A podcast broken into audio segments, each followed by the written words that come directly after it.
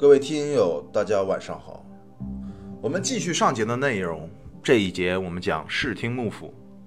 话说后醍醐天皇重新掌握了政权之后，他变得踌躇满志，却刚愎自用。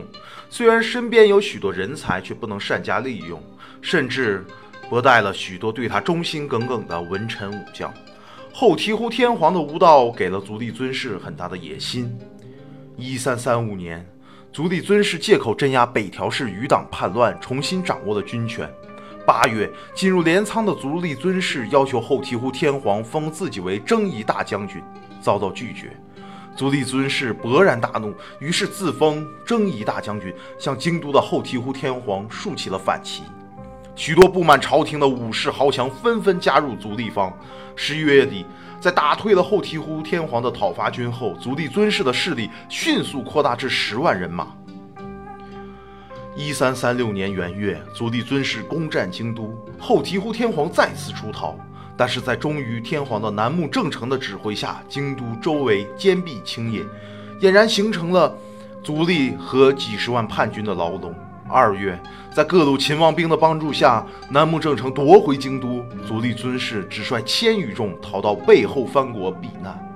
四月，喘息已定的足利尊氏又从九州聚集了五十万大军，兵锋再次指向京都。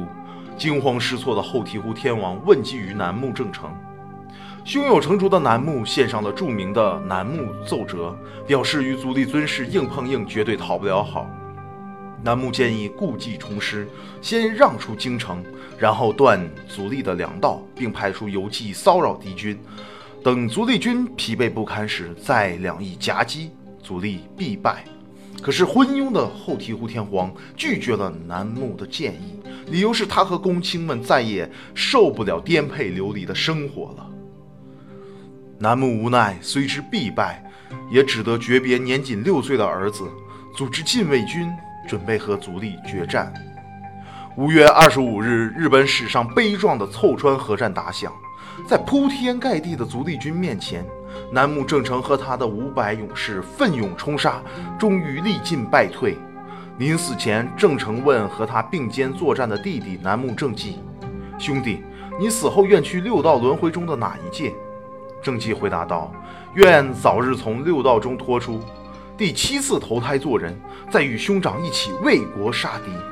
兄弟俩相视大笑，剖腹自尽。郑成年仅四十三岁，仅剩的七十三计也自杀殉国。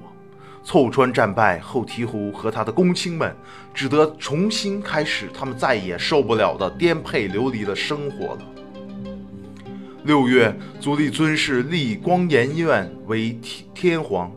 正式被封为征夷大将军，视听幕府开始。八月，后醍醐天皇被足利尊氏诱捕，但是没过两个月，命大的后醍醐天皇竟然化妆成女人又逃了出来，在吉野建立了南朝政权，南北两边相互攻伐，战火连天，京都几次在拉锯战中易手，南北朝时代开始了。